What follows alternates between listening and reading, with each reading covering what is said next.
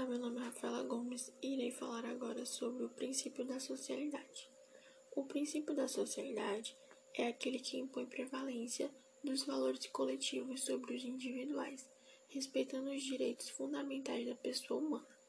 O princípio da socialidade manifesta-se como exigência da vida contemporânea nos grandes centros urbanos, onde várias pessoas dividem a mesma habitação, repetindo no todo a conduta de uma só. A visão individualista do Código Civil de 1916 já não era mais suficiente aos novos reclamos da sociedade brasileira, que necessitava de um diploma inibidor das ações contrárias aos seus interesses e que valorizasse a solidariedade social.